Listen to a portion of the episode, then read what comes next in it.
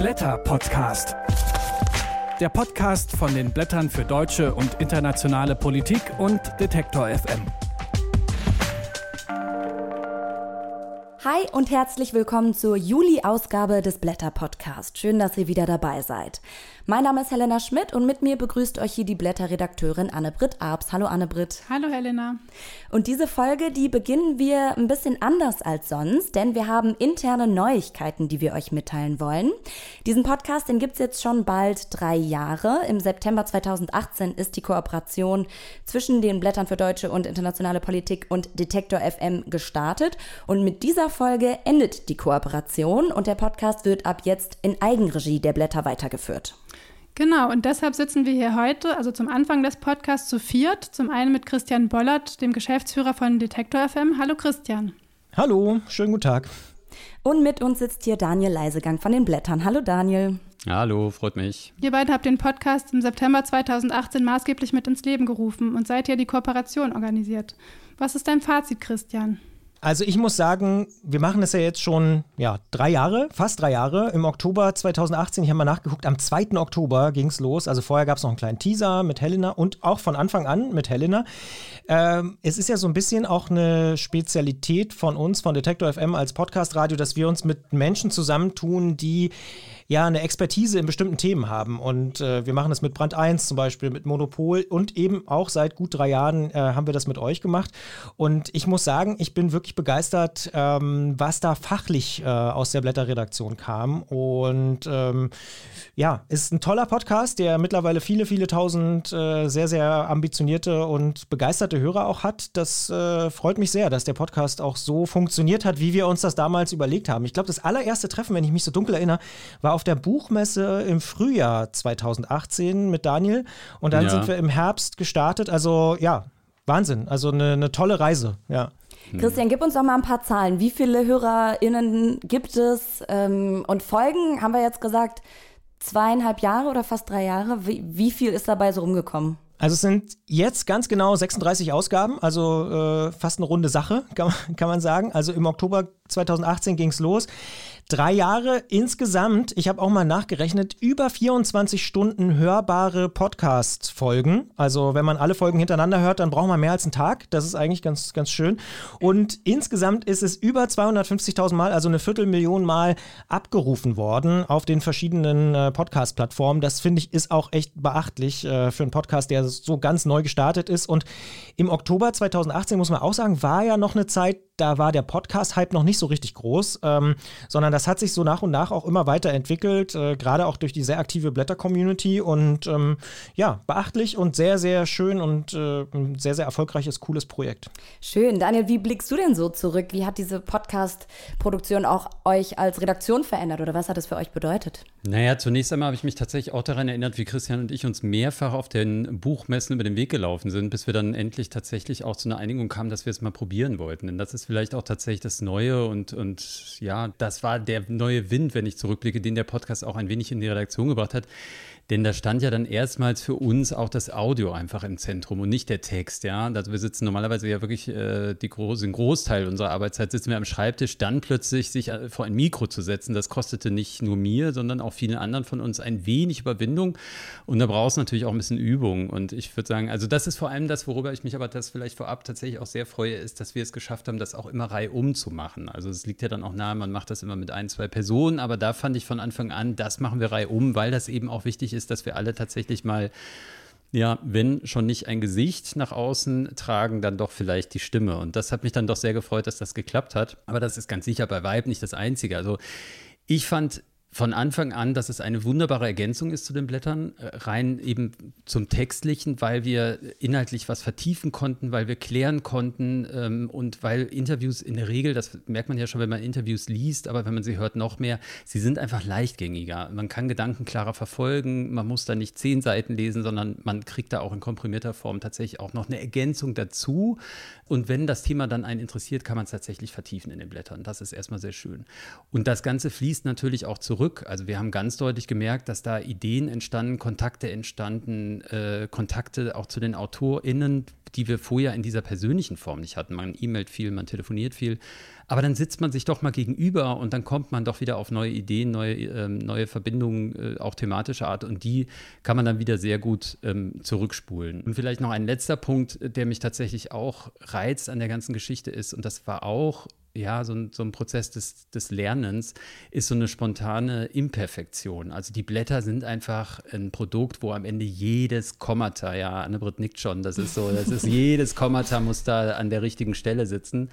Und das ist für uns natürlich ein ganz neues Metier, wo wir uns auch erstmal so auf ein bisschen auf dünnem Eis bewegt haben gefühlt. Aber am Ende würde ich sagen, das war was, wo wir erheblich von profitiert haben, auch dank der, des Anschubs von Detektor FM. Also alleine hätten wir das nicht auf die Beine gestellt, da fehlte uns technisches Know-how. Also insofern haben wir da auch sehr viel gelernt und äh, sehr, sehr tolle Unterstützung erfahren. Mhm. Und Daniel, kannst du noch erklären, was wird sich jetzt ändern? Ja, erstmal nach außen hin glaube ich nicht viel. Also wir werden ähm, weiterhin werbefrei sein. Ähm, wir werden äh, das Ganze erstmal so weiterentwickeln und, und weitermachen wie bisher. Und äh, es gibt auch schon erste Überlegungen, dass man hier und da mal was Neues entwickelt, mal was anderes macht, das auf sehr kurzem Wege macht, auch sehr spontan vielleicht mal agiert. Ähm, aber im Großen und Ganzen wollen wir das erstmal so weitermachen wie bisher. Äh, Christian, vielleicht noch mal eine Frage an dich. Wir haben hier ja auch öfter über die Steady-Kampagne gesprochen. Uns haben einige Hörerinnen und Hörer auch ganz fleißig unterstützt und dafür erstmal ein ganz großes Dankeschön für ähm, ja, euer Vertrauen und eure Unterstützung. Und was bedeutet denn jetzt ähm, das Ende dieser Kooperation für alle Unterstützenden? Hm, also im Prinzip ist es gar nicht so kompliziert, sondern äh, Steady ist da dankenswerterweise relativ äh, einfach und wir haben jetzt schon das so vorbereitet, dass die Steady-Kampagne einfach ausläuft und dass die Leute, die beispielsweise jetzt ein Jahresabo abgeschlossen haben, dann auch das zurücküberwiesen bekommen, was sie ja zu viel bezahlt haben, wenn man so will. Und die Leute, die monatlich äh, eine unterstützenden Bezahlgeschichte da gelöst haben, die werden einfach nicht weiter ähm, ja, abkassiert und dementsprechend läuft diese Steady-Kampagne jetzt aus, denn äh, ihr habt es ja auch schon angesprochen, es ist ja eigentlich nur zwangsläufig, wenn die Blätter jetzt diesen Podcast quasi komplett in Eigenregie machen und ich sag mal, der Podcast erwachsen wird, äh, dann, dann braucht es diese Steady-Unterstützerkampagne ähm, dann doch wahrscheinlich gar nicht mehr und dementsprechend läuft die jetzt einfach aus. War ein interessantes Experiment und ich muss auch sagen, ich bin auch begeistert davon, wie viele Leute ähm, ja da die Blätter nochmal extra unterstützt haben mit diesem Podcast. Das ist ja auch nicht selbstverständlich, denn viele sind ja auch Leserinnen und Leser und haben vielleicht auch ein Abo und dementsprechend ähm, finde ich das bemerkenswert und toll zu sehen, dass dieser Podcast auch so eine große Begeisterung ausgelöst hat, dass äh, ja so viele Menschen gesagt haben, ja, ich möchte den regelmäßig unterstützen. Ähm, aber jetzt kommt, Daniel hat es ja schon angesprochen, da äh, so, ein, so, eine neue Ära jetzt dann nach drei Jahren. Äh, Kindergarten trifft es nicht so richtig, eher erwachsen werden im Podcast-Alter wahrscheinlich. Äh, dementsprechend, äh, ja, freue ich mich sehr, was, was da kommt. Ist natürlich ein bisschen, bin ich auch ganz ehrlich, so lachendes und weinendes Auge, weil uns hat diese Kooperation auch wahnsinnig viel Spaß gemacht in den letzten drei Jahren. Ich meine, äh, wir haben das zusammen aufgebaut. Du, Helena, bist ja auch jemand, der viel bei Detektor auch gearbeitet hat und so. Aber wir freuen uns natürlich auch sehr, dass die Blätter jetzt diesen Schritt auch wagen und sagen, okay, wir machen das jetzt komplett auf eigene Kappe und äh, wollen das auch weiter ausbauen. Und dementsprechend freuen wir uns, dass es diesen Podcast weiterhin gibt, den, den wir gemeinsam mit ins Leben gerufen haben und sind gespannt, was da noch so kommt, die nächsten 36 Ausgaben oder was äh, da noch so folgt. Genau, so viel kann ich sagen. Ich bleibe als, äh, als Moderatorin auch diesem Podcast weiterhin erhalten. Ja, und das wollte ich auch nochmal betonen. Also Detektor FM natürlich ganz großen Dank nochmal für den Anschub. Das war wirklich toll und äh, hat uns sehr, sehr weitergebracht. Aber Helena, du bist ja gewissermaßen auch tatsächlich die Konstante in dem Ganzen. Also die Stimme des Podcasts für uns, während wir ja wechseln, Reihe um, wie gesagt. Aber auch an dich nochmal einen ganz großen Dank. Also das war für uns große Unterstützung, also mit der Selbstsicherheit, mit der du dich vors Mikro setzt und das hat dann vielleicht auch ein Stück auf uns abgefärbt. Das war schon eine große Unterstützung und äh, ganz große Hilfe. Also insofern euch beiden einfach nur ganz, ganz herzlichen Dank. Schön, das freut mich. Vielen Dank, Christian. Vielen Dank, Daniel, für den Rückblick und auch den Ausblick, den ihr gegeben habt. Sehr gern und viel Erfolg. Danke euch. Und für euch, liebe Hörerinnen und Hörer, ändert sich eigentlich erstmal nichts.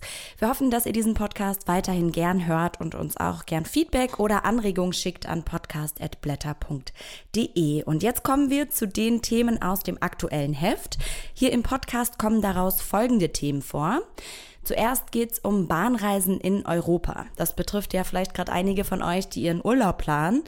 Warum Bahnreisen aber in der EU so unattraktiv sind und dass es eine Renaissance der Bahn braucht, darüber spreche ich mit Lena Donat von German Watch. Außerdem geht es um die Politik in Großbritannien, wie Boris Johnson lügt, Wahrheiten verkehrt und dadurch die Rechtsstaatlichkeit dort zerfällt, erzählt die Großbritannien-Korrespondentin der ARD, Annette Dittert, im Interview. Dann spreche ich mit dem Leiter des Israel-Büros der Rosa-Luxemburg-Stiftung, Markus Bickel, über die neue Regierung in Israel und was die für Nahost bedeutet. Und dann gibt der Friedensforscher Wolfgang Zellner einen Überblick über die Gipfeldiplomatie und über das Verhältnis der Weltmächte.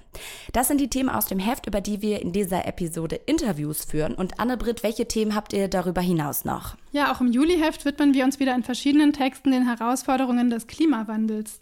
Diesmal geht es dabei zum einen um das Thema Wasser.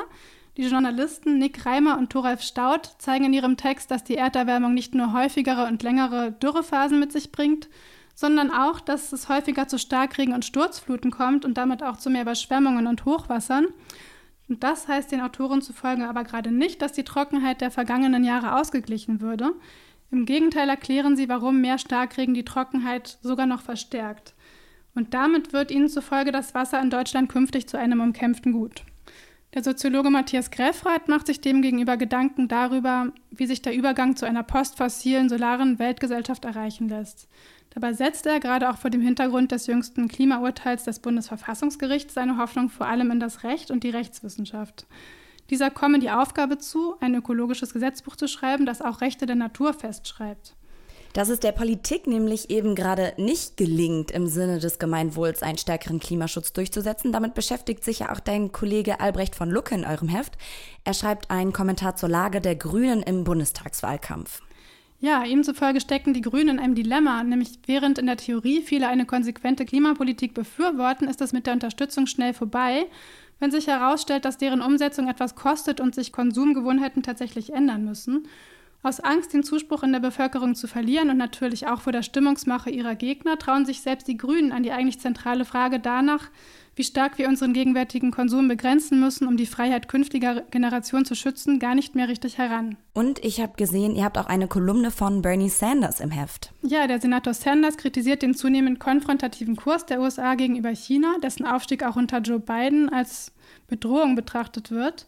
In den Blättern plädiert er für mehr Kooperation mit China, vor allem aber für gerechtere globale Strukturen. Denn nur so könnten globale Herausforderungen wie der Klimawandel bewältigt und Wohlstand und Sicherheit für alle Menschen geschaffen werden. Und dazu passend blicken wir nach China, und zwar auf die dort regierende kommunistische Partei, die am 23. Juli 100 Jahre alt wird. Wo steht die Partei heute und wohin steuert sie das Riesenreich mit seinen 1,4 Milliarden Einwohnern? Dieser Frage widmet sich der Historiker Gerd Köhnen. Und dann blickt ihr auch noch nach Europa. Welche Texte habt ihr dazu noch? Äh, ja, zum einen haben wir einen Text des Politikwissenschaftlers Felix Heidenreich. Er blickt in das Nachbarland Frankreich und macht dort ein Jahr vor der Präsidentschaftswahl 2022 eine Stimmung der intellektuellen und politischen Verunsicherung aus, gerade auch vor dem Hintergrund islamistischer Gewalttaten und letztlich sagt er, spiele das den Rechten in die Hände. Außerdem blicken wir nach Kroatien. Dort gewann in der Hauptstadt Zagreb eine linksgrüne Koalition Ende Mai die Kommunalwahlen und diese könnte einen politischen Aufbruch im ganzen Land bewirken, wie die Politikwissenschaftlerin Norma Tiedemann in ihrem Text sehr schön beschreibt. Und schließlich ist der Juli auch noch der Monat, in dem eigentlich die Olympischen Spiele in Tokio beginnen sollen. Dazu haben wir einen Text des Sportjournalisten Ronny Blaschke im Heft. Ronny Blaschke, der ist auch im letzten Podcast zu hören, in der Juni-Ausgabe. Da habe ich mit ihm über die EM gesprochen und wie Autokraten den Fußball für ihre nationalistische Politik nutzen. Das ist ein sehr spannendes Gespräch geworden. Genau, und in diesem Heft zeichnet er anhand sehr vieler Beispiele nach, dass die Spiele schon seit ihrem Beginn vor 125 Jahren immer auch ein Austragungsort für gesellschaftliche Kämpfe um Emanzipation waren und es auch weiterhin sind. Also etwa gegen Rassismus, Sexismus oder soziale Ungleichheit.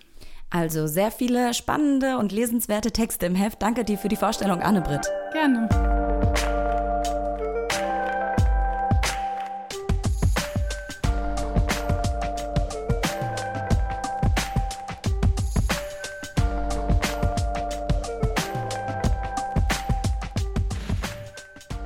Es ist Urlaubszeit. Viele schauen gerade, wie sie das Zeitfenster der niedrigen Inzidenzen nutzen, um mal ein bisschen rauszukommen. Immer mehr Menschen sind bereit dafür, auf nachhaltige Verkehrsmittel umzusteigen. Umfragen zeigen, dass viele Menschen in Europa nach anderthalb Jahren Pandemie weniger fliegen möchten und zum Beispiel Kurzstreckenflüge durch Bahnfahrten ersetzen wollen. Eigentlich ist jetzt also ein guter Zeitpunkt, die so dringend notwendige Verkehrswende voranzutreiben. Aber Bahnfahrten sind momentan leider noch nicht besonders attraktiv. Deshalb schreibt Lena Donat Zitat in den Blättern, dass wir eine Renaissance der Bahn in Europa brauchen. Sie ist Referentin für klimafreundliche Mobilität bei German Watch. Und wie diese Renaissance aussehen kann, darüber sprechen wir. Guten Tag, Frau Donat. Guten Tag, ich freue mich hier zu sein. Sie schreiben ja auch über die Vorteile von Nachtzügen. Und als ich so Ihren Text gelesen habe, da ist mir aufgefallen, ich bin tatsächlich in Deutschland noch nie Nachtzug gefahren. Vielleicht geht es euch, die gerade zuhören, ja ähnlich. Warum ist das so? Warum gibt es hier so wenig Nachtzüge? Tatsächlich gab es mal ein ähm, enges Netz an Nachtzügen in ganz Europa. Ähm, also viele Leute, die vielleicht in den 70ern, 80ern unterwegs waren, werden sich daran erinnern. Auch noch um die Jahrtausendwende gab es das. Ähm, die Deutsche Bahn ist tatsächlich aus dem Nachtzuggeschäft 2016 komplett ausgestiegen. Dann hat die äh, österreichische Bahn, die ÖBB, einen Teil ähm, dieser Züge übernommen, aber tatsächlich fährt die ÖBB nur Züge, die aus äh, Österreich rausfahren. Also nicht Züge, die rein im deutschen Netz fahren. Ähm, und das heißt, dass wir einfach ähm, in Deutschland, also wir haben in Deutschland eigentlich kein gutes Netz mehr in Nachtzügen. Es gibt noch ein paar, die Deutschland durchqueren, aber das sind wirklich wenige. Eigentlich ist das Potenzial ja da. Sie schreiben auch, von den deutschen Flughäfen fliegen gut zwei Drittel der Passagiere ins europäische Ausland und viele der zurückgelegten Distanzen, die liegen sogar unter 1000 Kilometern. Wieso sind aber grenzüberschreitende Bahnverbindungen innerhalb Europas oft nicht besonders attraktiv? Ja, dafür muss man, glaube ich, zwei Sachen verstehen. Erstens ist es so, dass die Bahn ja nicht vom Hauptbahnhof Berlin zum Hauptbahnhof Paris fliegt, sondern sie fährt auf einer Infrastruktur, auf Strecken, die Länder durchquert. Und es ist so in Europa, dass alle europäischen Mitgliedstaaten unterschiedliche Infrastruktur haben, unterschiedliche Schienentechnologie, unterschiedliche Ampelsysteme, unterschiedliche Bordcomputer, auch unterschiedliche Sprachregelungen. Also man muss immer die Sprache sprechen ähm, durch, in dem Land, in dem man gerade fährt, unterschiedliche Feuervorschriften, Sicherheitssysteme. Und das bedeutet, dass ein deutscher Zug nicht so ohne weiteres auf dem französischen Schienennetz fahren kann oder auf dem rumänischen. Ähm, die EU versucht das schon lange zu harmonisieren, aber kommt da nicht so richtig vorwärts. Und bis dahin bedeutet es für Bahnunternehmen einen extrem Mehraufwand, einen grenzüberschreitenden Zug zu fahren, weil sie eben diese ganzen extra Regelungen und Technologien mit an Bord haben müssen. Und zweitens ist es so, dass die Regierungen der europäischen Mitgliedstaaten sich sehr auf das nationale, auf das heimische Netz fokussieren und nicht sonderlich viel Interesse an den grenzüberschreitenden Verbindungen zeigen. Es ist zum Beispiel so, dass ähm, circa die Hälfte der Grenzübergänge, die es mal in Europa gab, also der Schienengrenzübergänge, heute nicht mehr in Betrieb sind, weil sie einfach vernachlässigt wurden und kein Interesse seitens der Regierung zeigt. Und dann ist es aber auch so, dass die großen Bahnunternehmen sich vor allem auf die lukrativen Kurzverbindungen im Inland stürzen, also wie zum Beispiel äh, Frankfurt-Berlin oder äh, Berlin-München und die etwas komplizierteren Verbindungen ins Ausland dann eher beiseite lassen, weil sie abgeschreckt sind davon, dass es so kompliziert ist, wie ich gerade beschrieb, dass sie vielleicht mit anderen Bahnunternehmen kooperieren müssen, dass sie bei dem jeweiligen Mitgliedstaat nochmal separat einen Schienenslot beantragen müssen. Das macht es für die also insgesamt sehr viel unattraktiver, diese grenzüberschreitenden Verbindungen zu fahren. Und das führt dazu, dass äh, es selbst zwischen vielen europäischen Hauptstädten nicht mal eine direkte Zugverbindung gibt. Also ich nenne gerne immer wieder Berlin, ähm, Paris, aber auch Madrid, Lissabon ist ein Schreckensbeispiel, wo man dreimal umsteigen muss für eine Strecke von 600 Kilometern. Also dreimal umsteigen und man braucht äh, elf Stunden für diese Strecke. Um jetzt aber nochmal klarzumachen, wie wichtig das eigentlich wäre, dass es da auch attraktive Bahnangebote gibt, gibt es dazu Berechnungen, wie viel CO2 sich einsparen ließe, wenn Kurzstreckenflüge auch innerhalb Europas ersetzt werden würden durch Bahnfahrten? Es gibt Berechnungen, ich würde sagen, es gibt keine richtig gute Berechnung, aber ich kann mich mal diesem Thema so ein bisschen annähern. Also das Erste, was man wissen sollte, ist, dass ähm, Fliegen sehr viel klimaschädlicher ist als Bahnfahren. Also wenn ich von Berlin nach Paris mit der Bahn fahre oder mit Berlin, äh, von Berlin nach Paris mit, de, äh, mit dem Flugzeug fliege, ist Fliegen mindestens siebenmal so klimaschädlich wie Bahnfahren. Das hängt dann so ein bisschen davon ab, mit welchem Strommix die Bahn fährt und, ähm, und von verschiedenen anderen Faktoren, aber so mal grob als, ähm, als Richtwert.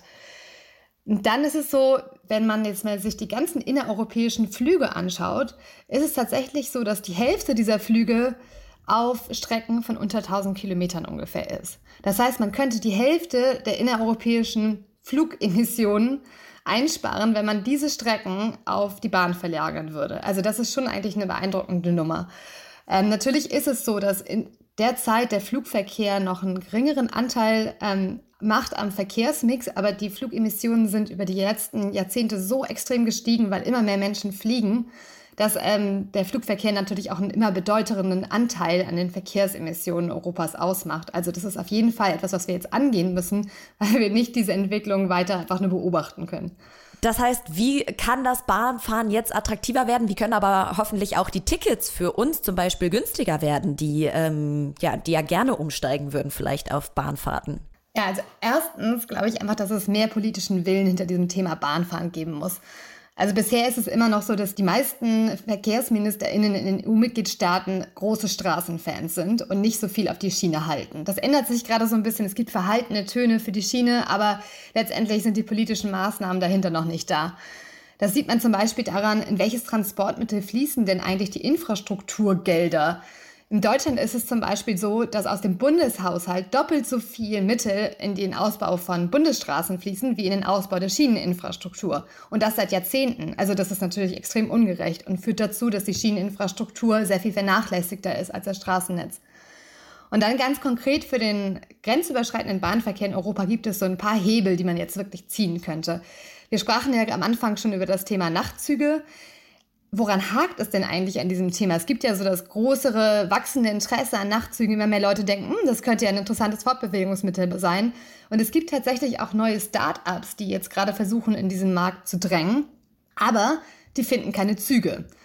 Es ist so, dass es äh, quasi der Second-Hand-Markt von Schlafwagen einfach leergeräumt ist und für diese Unternehmen es extrem schwierig ist, diese Anfangsinvestitionen zu machen und eine große neue Flotte zu bestellen. Da könnten die Mitgliedstaaten eigentlich einsteigen und einen Fonds gründen, um ähm, das Kaufen von diesen Zügen zu vereinfachen. Dann ist es aber auch so, ich sprach schon kurz über Steuerpolitik, ähm, es ist so, dass die Schiene, also die Bahn, auf jedem Kilometer Schiene eine Maut zahlt. Und äh, viele sind ja schon mal Auto gefahren und wissen, dass sie meistens keine Maut zahlen auf der Straße. Das ist natürlich auch sehr ungerecht. Und dann ist es so zum Beispiel, dass die Bahn auch Energiesteuern zahlt, aber ähm, der Flugverkehr ist von Energiesteuern komplett ausgenommen. Die zahlen einfach keinen Cent auf ihr Kerosin. Das sind natürlich extrem ungerechte Ausgangsbedingungen. Und das sind alles Sachen, die die Mitgliedstaaten auch eigenständig ändern könnten.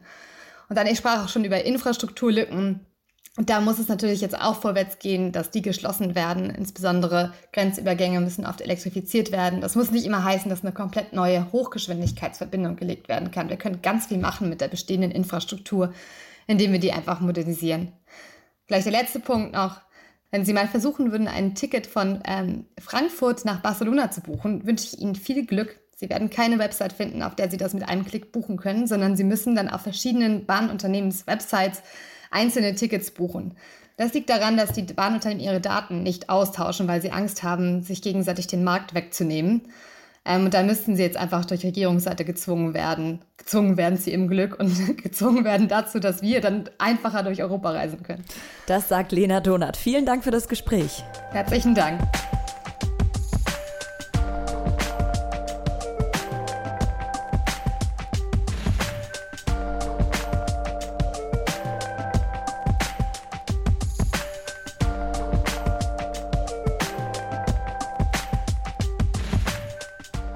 Großbritannien hatte seit Beginn des Jahres viel und schnell gegen Covid-19 geimpft. Boris Johnson wurde nicht müde, das Impfprogramm als den ersten Erfolg des Brexit zu bezeichnen. Mittlerweile steigen die Zahlen aber wieder stark an. Die Corona-Neuinfektionen befinden sich auf dem höchsten Stand seit vier Monaten. Außerdem kommt es in Nordirland zu Warenengpässen wegen des Brexit. Aber diese Fakten verschweigt Johnson gern. Die Großbritannien-Korrespondentin der ARD, Annette Dittert, sieht darin Beispiele dafür, wie wenig Wert die Wahrheit und Fakten generell für den britischen Premier haben. Damit untergräbt er nicht nur die Basis der demokratischen Kultur, sondern greift massiv den Rechtsstaat an. Und darüber sprechen wir. Guten Tag nach London, Frau Dittert. Mhm. Guten Tag nach Deutschland. Zuerst der hochgepriesene Impferfolg und jetzt wird Großbritannien wieder zu einem Sorgenkind der Pandemie. Die Delta-Variante verbreitet sich gerade rasant und die Zahlen haben sich innerhalb einer Woche verdoppelt. Wie konnte das passieren? Naja, das ist so passiert, äh, weil Boris Johnson sehr lange, obwohl das schon bekannt war, dass diese Delta-Variante sich in Indien ausbreitet, die Grenzen nach Indien nicht geschlossen hat, weil er eigentlich vorhatte, dort selber hinzufahren, um einen der ja so begehrten Trade Deals, Handelsverträge mit Indien abzuschließen, was so, so, schnell sowieso nicht passiert wäre. Aber das war ihm halt so wichtig, ähm, dass er da eben sich gedacht hat, vielleicht komme ich noch mal davon, wenn ich jetzt nicht äh, gleich die Grenzen schließe. Er musste sie dann doch schließen nach vier Wochen, aber in der Zeit waren dann eben schon viele Zehntausend Inder, gibt es ja eh einen regen Reiseverkehr ähm, nach Großbritannien eingereist und dann hat sich diese Variante hier eben sehr schnell verbreitet, weil die ja deutlich ansteckender ist als die vorherigen. Mhm. Jetzt ist Ende Juni auch noch der Gesundheitsminister Hancock zurückgetreten nach Berichten über eine Affäre mit seiner Mitarbeiterin. Damit geht nun das Gesicht der Pandemiebekämpfung in Großbritannien, der aber auch schon länger in der Kritik stand. Wächst damit jetzt der Druck auf Boris Johnson?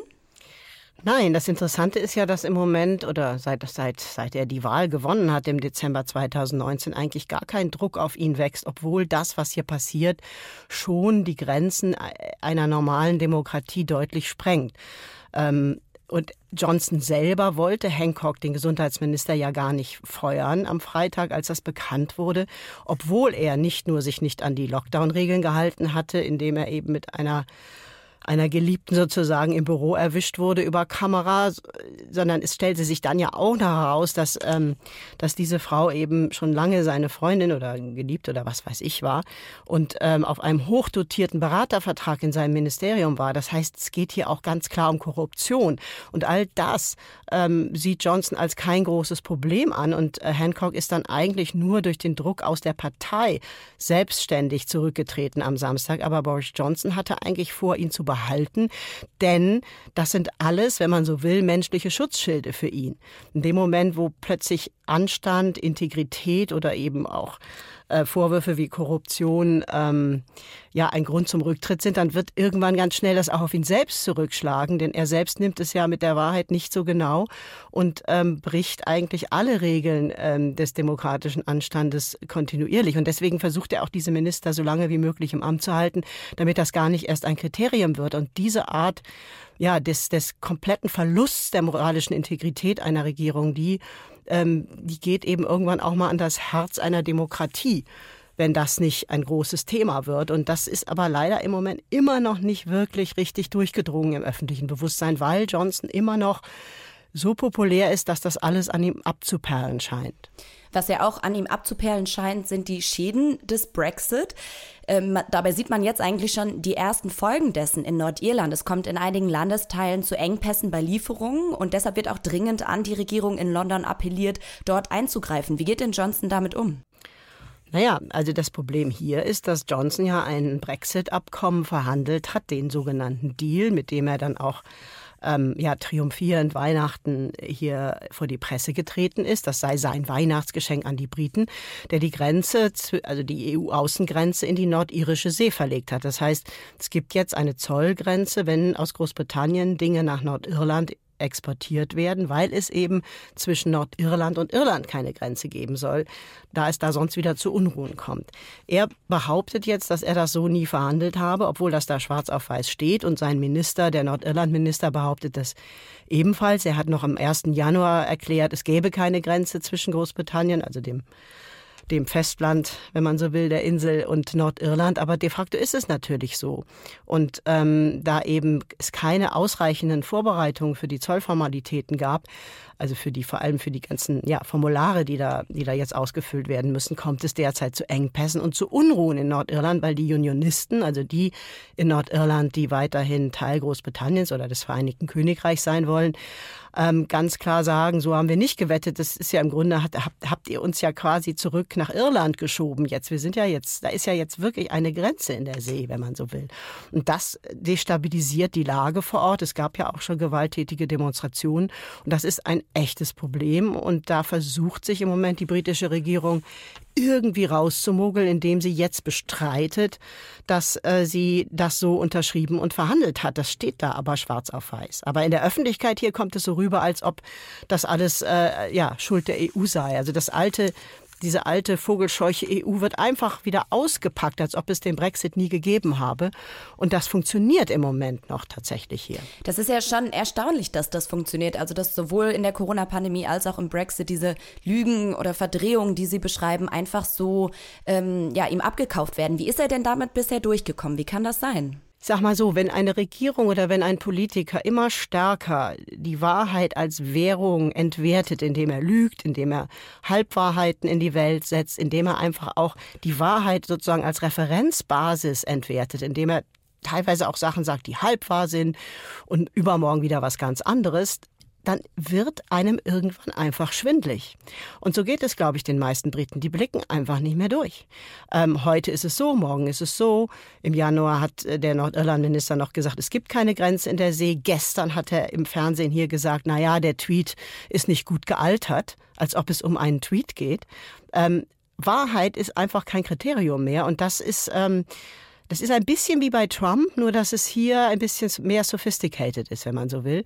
Aber die Leute, die Briten, die meisten, die ich kenne, sind mittlerweile nur noch verwirrt und sind sowieso durch die Pandemie völlig erschöpft und äh, nehmen das tatsächlich einfach so hin. Die Briten sind eben auch kein Volk, das protestiert in so einer Situation, sondern die sind äh, ein Volk, was sich viel, viel schneller und eher und leichter mit schwierigen Situationen abfindet und darauf sogar noch stolz ist. Und das ist eben in einer so politisch schwierigen Lage wie im Moment, wo eine Regierung eben nicht nur lügt, sondern auch zutiefst korrupt ist, wie wir jetzt immer wieder sehen, eine wirklich schwierige und nicht gute Eigenschaft eines Volkes. Sehen Sie Großbritannien deshalb gerade auf eine autoritäre Regierung zu steuern? Also ich würde sagen, es ist jetzt noch keine, aber die Gefahr ist schon groß, ähm, dass das dahin geht, immer mehr in diese Richtung. Denn die Attacken gehen ja nicht nur sozusagen auf das Fundament der Demokratie, sondern also die Wahrheit sozusagen als, als Grundlage, sondern die gehen auch jetzt schon seit einiger Zeit ganz gezielt gegen die Medien, was immer der erste Schritt ist, gegen die Justiz, ähm, was immer auch mit die Anfangsschritte sind. Und ähm, das hat natürlich Folgen. Also wenn, wenn Boris Johnson zum Beispiel Anwälte, die sich für die Rechte der Flüchtlinge einsetzen, als linke Aktivisten abtut, obwohl die einfach nur Recht und Gesetz verfolgen, dann ist das problematisch für eine Demokratie. Und das sehe ich hier an vielen Ecken im Moment, ja. Sie haben gerade schon kurz auch die Medien angesprochen. Welche Rolle spielen die denn gerade in dieser Situation? Naja, die Medien hier waren immer insofern nicht ganz unproblematisch, als vor allem die Boulevardpresse immer sehr aggressiv parteiisch war und eigentlich ihre Rolle noch nie darin gesehen hat, wirklich die Wahrheit oder die Tatsachen zu berichten, wie sie sind, sagen wir mal so. Ähm, und das war ja auch schon während des Brexit-Referendums so, dass, dass da eben auch ein, also die, die gesamte Boulevardpresse ähm, ja diesen Brexit im Grunde herbeigepredigt hat oder ein Großteil der Boulevardpresse und eben nicht ernsthaft sich angeguckt hat, was dann passieren würde. Ähm, was jetzt noch dazu kommt, ist, dass ähm, Boris Johnson die öffentlich-rechtlichen Medien wie die BBC und auch Channel 4 zunehmend angreift. Channel 4 ist, ist auch noch ein öffentlich-rechtlicher Sender, der, der, der noch versucht, kritisch zu berichten. Der soll jetzt privatisiert werden. Und die Attacken gegen die BBC, die sind mittlerweile, die kann man kaum mehr aufzählen. Da ist ist völlig klar, dass sie versuchen werden, die BBC zumindest finanziell so in die Knie zu zwingen, dass die, ähm, ja, dass die einfach keine Chance mehr haben, als relevantes öffentlich-rechtliches Medium noch äh, diese Regierung zur Rechenschaft zu ziehen. Und darum geht's. Und diese ganzen Drohungen, die ständig seit Dezember 2019 hier von dieser Regierung gegen die BBC geäußert werden, die haben auch schon einen Effekt also diesen sogenannten Chilling-Effekt. Man sieht das immer wieder jetzt, wenn man sich News-Sendungen ansieht oder auch ähm, morgens die Info-Talkshows im Radio, wie vorsichtig, wie ängstlich und wie verunsichert viele Moderatoren sind. Und das ist eben alles ein, eine Entwicklung, die schon in Richtung autoritäre Regierung geht. Das sagt Annette Dittert. Vielen Dank. Bitteschön. Tschüss.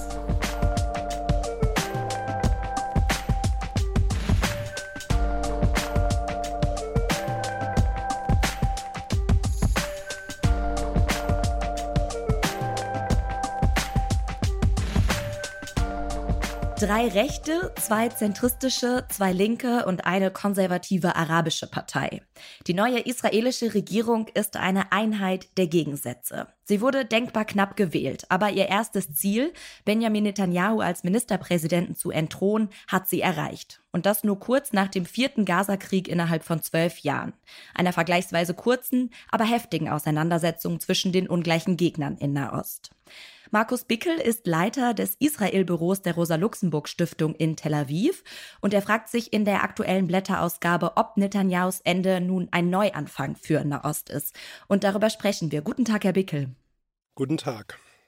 Schauen wir zuerst auf den israelisch-palästinensischen Konflikt.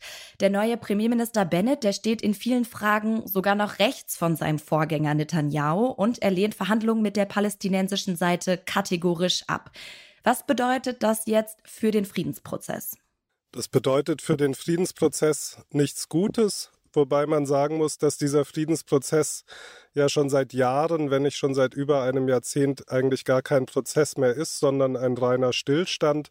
Insofern sollte man nicht allzu viel Hoffnung setzen, dass sich durch Bennett und die neue Regierung daran etwas ändert und neuer Schwung hineinkommt.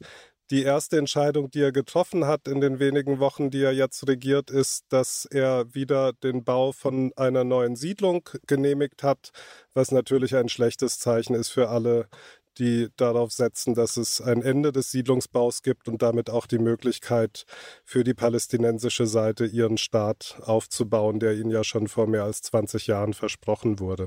Jetzt stützt mit der Vereinigten Arabischen Liste des Politikers Mansour Abbas zum ersten Mal eine arabische Kraft, die israelische Regierung. Was wird denn von diesem jüdisch-arabischen Schulterschluss erwartet? Das ist vielleicht das Spannendste an der neuen Regierung. Wie Sie schon sagen, es ist ein konservativer arabischer Politiker, der Mansour Abbas, der sich ja einer sehr konservativen Koalition angeschlossen hat und der in den letzten Monaten, als noch nicht klar war, ob Netanyahu weiter regieren kann oder ob eine neue Kraft an die Regierung kommt, immer alle Optionen offen gehalten hat.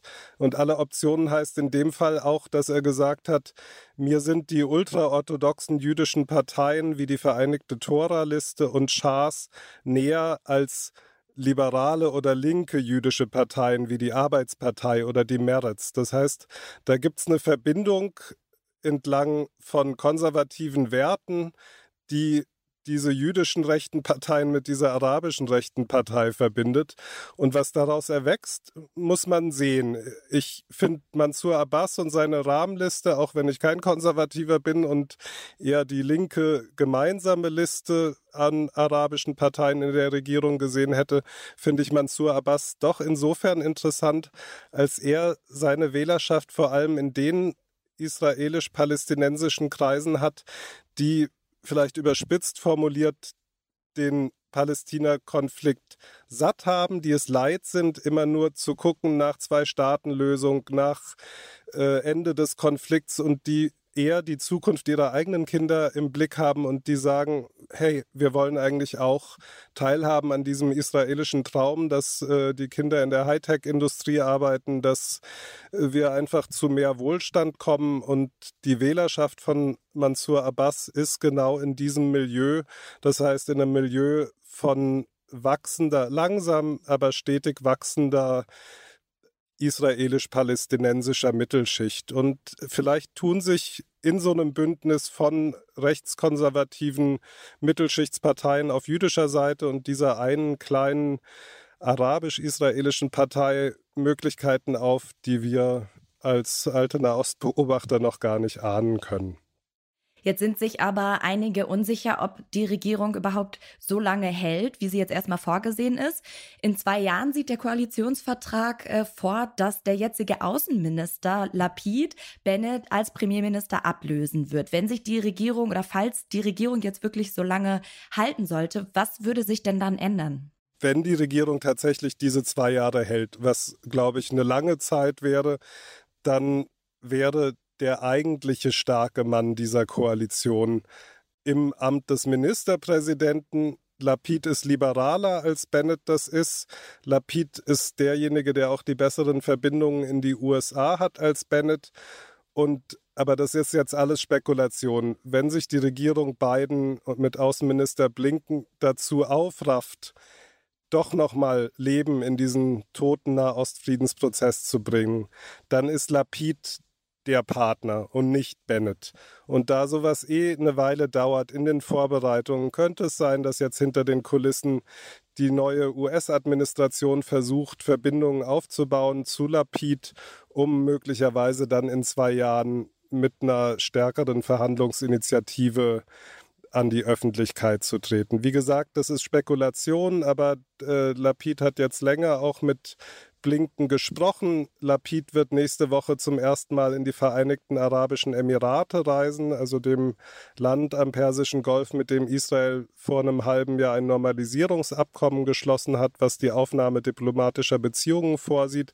Das heißt, wenn diese Regierung zwei Jahre hält, könnte es sein, dass es sowas gibt, was wir vielleicht aus den 90er Jahren oder Anfang der Nullerjahre zuletzt sehen, eine US-Initiative, die die israelische Seite dazu drängt, eine geregelte Verhandlungslösung mit den Palästinensern anzustreben. Das ist jetzt äh, das optimistische Szenario, das Sie zeichnen. Es gibt aber auch äh, ein pessimistisches. Wie gesagt, die, es ist nicht sicher, ob die Regierung so lange hält. Gäbe es denn dann die Chance auf einen Comeback von Netanyahu? Die Chancen für ein Comeback von Netanyahu gibt es. Netanyahu ist weiter Fraktionsvorsitzender der größten Fraktion in der Knesset vom Likud mit 30 Sitzen von 120 und der verfügt natürlich auch in den Medien und im Justizapparat weiter über sehr, sehr viele Verbindungen und Verbündete, die ein Interesse daran haben, dass er zurückkehrt. Ich glaube aber, dass man nicht nur bei einer Rückkehr von Netanyahu pessimistisch sein kann, sondern auch mit der neuen Regierung gibt es genügend Anlass für Pessimismus, weil diese Regierung zum größten Teil aus rechten Politikern besteht, die kein Interesse an einer Verhandlungslösung mit der palästinensischen Seite haben, sondern nach 54 Jahren Besatzung äh, trotz des hohen Preises weiter daran festhalten wollen, mit einer Besatzungsarmee die Geschicke der Palästinenserinnen weitgehend selbst zu bestimmen, also durch die israelische Seite.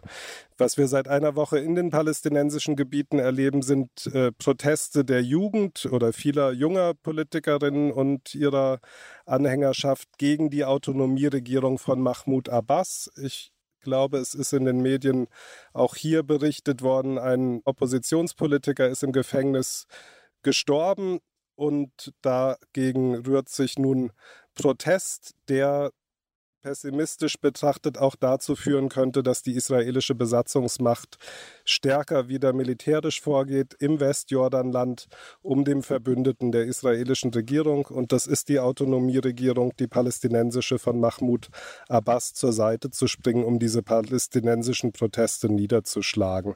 Also ich glaube, dass vier, fünf Wochen nach dem Gaza-Krieg Ende der Blick jetzt wieder auf die Westbank, aufs Westjordanland fällt, wo die Zeichen nicht auf friedlichen Protest stehen, sondern auf möglicherweise gewaltsame Niederschlagung.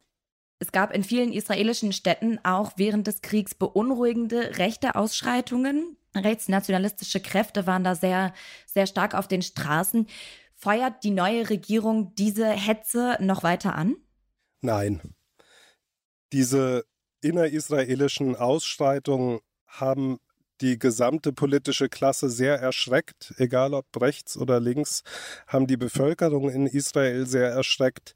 Und das war ja schon zu der Zeit, als Netanyahu noch regiert hat, hat selbst Netanyahu alles versucht, diese Ausschreitungen einzudämmen. Natürlich mit massiver Polizeipräsenz, aber ihm war klar, wenn jetzt neben dem Gaza-Krieg auch noch ein innerisraelischer Bürgerkrieg ausbricht, kann seine Regierung das nicht kontrollieren und genauso sieht es auch die neue Regierung. Da wird auch durch den Koalitionsvertrag, der sehr, sehr viele Gelder für die arabische Seite vorsieht, also für vernachlässigte, benachteiligte Bevölkerungsgruppen, alles getan, um den innerisraelischen Frieden zu sichern.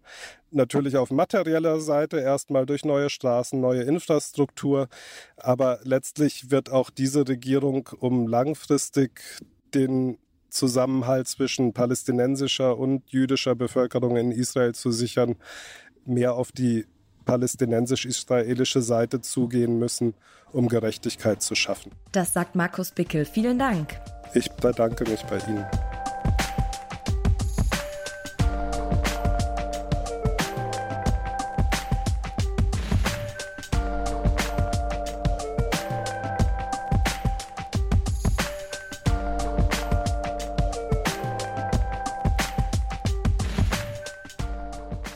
Der Juni war der Monat der Weltpolitik. Kurz hintereinander haben vier große Gipfeltreffen stattgefunden.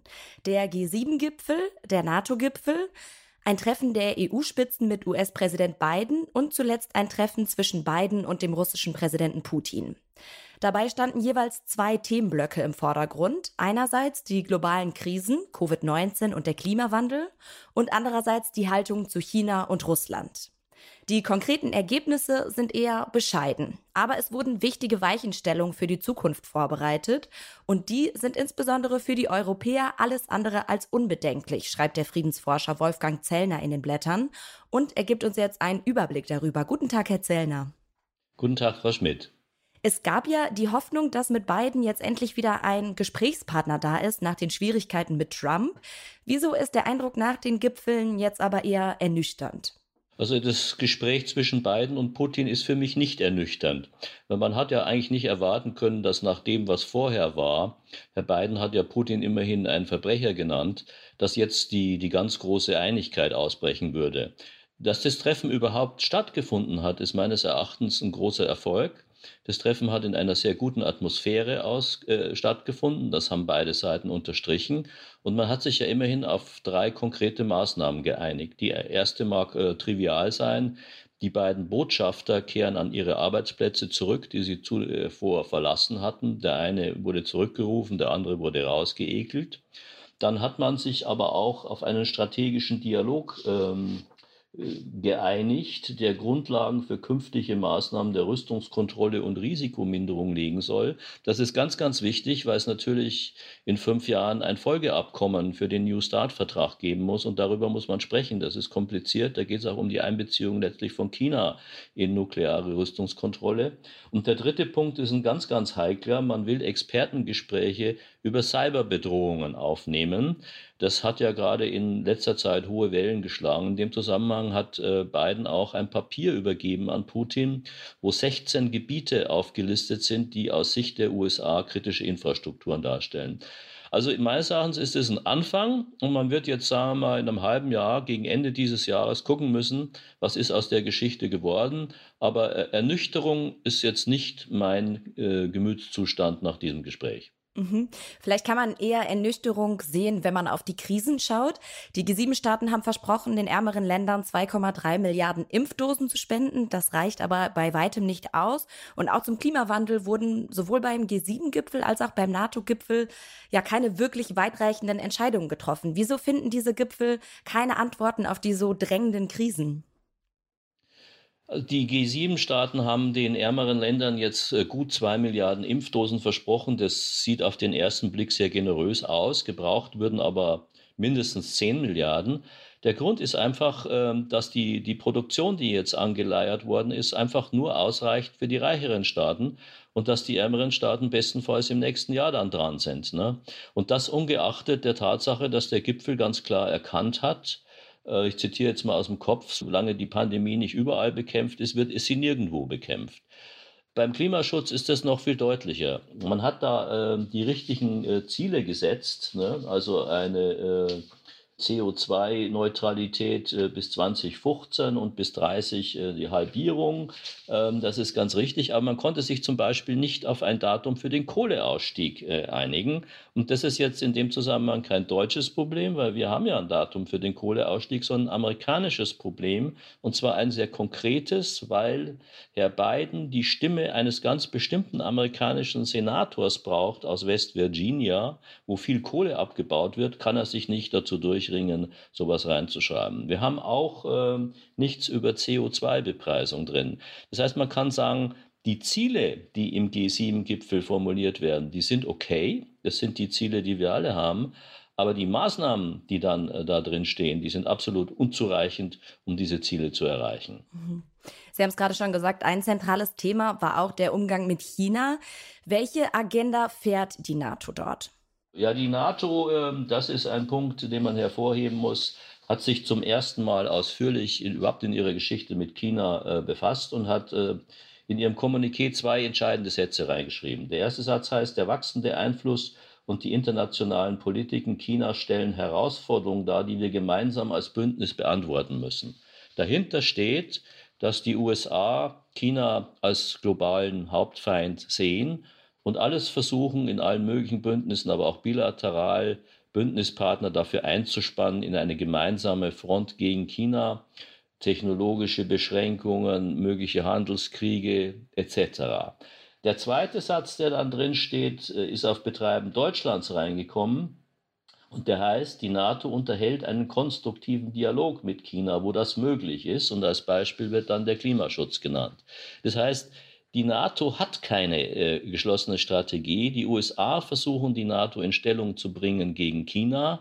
Einige äh, europäische Staaten unter Führung der Bundesrepublik und der Bundesregierung wehren sich dagegen. Aber der entscheidende Punkt, der Dammbruch ist, dass zum ersten Mal China sozusagen als strategischer Herausforderer in einem NATO-Kommuniqué genannt wird. Und man muss sagen, das ist der Nordatlantik-Vertrag. Der hat seine Mitglieder in Europa und in, äh, in Nordamerika und hat kein einziges Mitglied in Asien. Das heißt, dieser konfrontative Kurs gegenüber China, der die Agenda der USA ist, der bringt auch Konflikte innerhalb der NATO mit sich. Welche Rolle spielt denn die EU dabei? Die EU spielt in dem Zusammenhang ähm, eine eher nachrangige Rolle, schon deswegen, weil sich die EU in keinem wirklichen relevanten Themenfeld auf eine einheitliche Strategie äh, einigen kann. Sie haben ja äh, sicher mitbekommen, dass dann relativ äh, kurz nach diesen ganzen Gipfel, die Sie genannt haben, auch noch ein EU-Gipfel stattfand und dass dort dann eine deutsch-französische Initiative stattgefunden hat, dass man, weil Biden auch mit Herrn Putin sprechen kann, auch als EU mit äh, Herrn Putin spricht. Und das äh, hat nicht die entsprechende Einstimmigkeit gefunden. Da hätten wohl 20 Staaten mitgemacht. Aber die drei baltischen Staaten, Polen, Rumänien und vielleicht sonst noch ein oder zwei, waren da äh, dagegen. Und das verweist natürlich auf das grundlegende äh, Problem der EU. Sie hat im außenpolitischen Bereich keine Handlungsfähigkeit, weil alle Beschlüsse einstimmig gefasst werden müssen. Wir müssen auf mittlere Sicht meines Erachtens auch zur Abstimmung in außenpolitischen Fragen kommen. Sonst wird die EU niemals als außenpolitischer Akteur auftreten können, gerade heute, wo dies besonders notwendig wäre. Das heißt, welche Strategie braucht die EU, um eben nicht zwischen diesen großen Mächten unterzugehen? Also im Grunde genommen muss äh, die EU äh, die Handelsbeziehungen und auch den Technologieaustausch mit China offen lassen. Die EU-Staaten und allen voran Deutschland und allen voran deutsche Automobilkonzerne wie Daimler-Benz oder Volkswagen hängen wirtschaftlich äh, viel, viel stärker von, vom China-Geschäft ab als die USA. Das heißt, äh, wenn wir uns nicht selber ins Fleisch schneiden wollen, und zwar sehr, sehr tief, dann können wir den Kurs äh, der USA gegen China, der auf Boykott und Abriegelung ausgesetzt ist, nicht mitmachen, sondern müssen äh, darauf hinwirken, dass unsere Handelsbeziehungen offen bleiben. Das will die EU auch, aber sie braucht natürlich die entsprechende Geschlossenheit, um das auch durchsetzen zu können. Das sagt Wolfgang Zellner. Vielen Dank. Ja, ich danke Ihnen, Frau Schmidt. Und zum Ende geben wir noch einen Ausblick auf das kommende Heft, auf die August-Ausgabe. Anne-Britt, kannst du schon sagen, welche Themen da drin sein werden? Ja, wir werden uns einmal mit den schwierigen Arbeitsbedingungen in der Wissenschaft äh, beschäftigen, die derzeit in den sozialen Medien unter dem Hashtag Ich bin Hanna diskutiert werden. Und wir beschäftigen uns mit der Renaissance der Atomkraft. Und äh, 60 Jahre nach dem Mauerbau am 13. August 1961 wird es auch um die Renaissance der Mauern in Zeiten der Globalisierung gehen. Und vielleicht fahren ja einige von euch jetzt bald in den Urlaub und brauchen dafür noch was zum Lesen.